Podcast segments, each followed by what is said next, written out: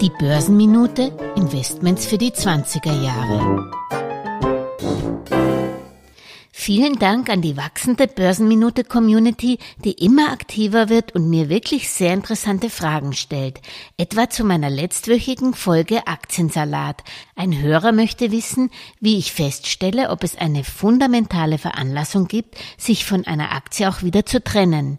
Es ging um mein aktuelles Sorgenkind im Portfolio, Lindsay, ein US-Spezialist für wassersparende Bewässerungstechnik für die Landwirtschaft, der obendrein Hightech-Sicherheits Leitplanken und Verkehrsleitsysteme produziert.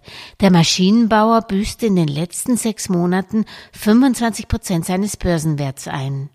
Als erstes frage ich mich, weshalb ich die Aktie überhaupt erworben habe, ob sich das Geschäftsmodell des Unternehmens geändert hat und ob ich immer noch davon überzeugt bin. Ja, das bin ich.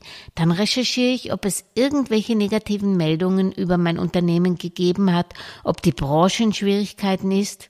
Das ist nicht der Fall. Dann schaue ich mir die fundamentalen Kriterien zu Lindsay an, also wichtige Unternehmenskennzahlen, um herauszufinden, welche sich verschlechtert haben und vor allen Dingen warum. Das sind das Kurs-Buchwert-Verhältnis, das Kurs-Umsatz-Verhältnis und das Kurs-Gewinn-Verhältnis. In Zeiten, wo die Zinsen wieder steigen, interessieren mich natürlich auch die Verbindlichkeiten, die Eigenkapitalquote und der Kurs im Verhältnis zum Cashflow, um die Ertragskraft und die Liquidität eines Unternehmens beurteilen zu können. Auch wenn das KGV mit 27 sehr sportlich ist, sind keine der Kennzahlen für mich bei Lindsay besorgniserregend. Wohl macht mich natürlich auch ein Kursverlust von 25 Prozent nervös. Doch bei Lindsay kann ich damit leben.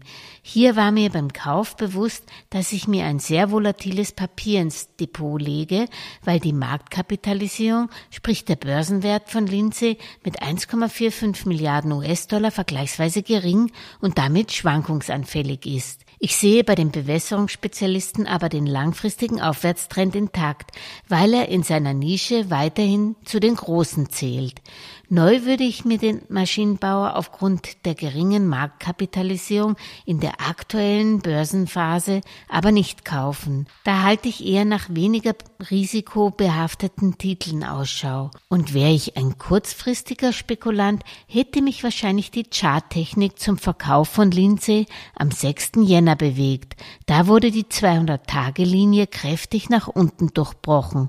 Doch zu Charttechnik mehr in einer der nächsten Folgen. Folgen der Börsenminute. Alles Gesagte ist nur die persönliche Meinung von Julia Kistner und daher keine Anlageempfehlung und keine Rechts- und Steuerberatung. Für Verluste, die aufgrund von getroffenen Aussagen entstehen, übernimmt die Autorin Julia Kistner keine Haftung.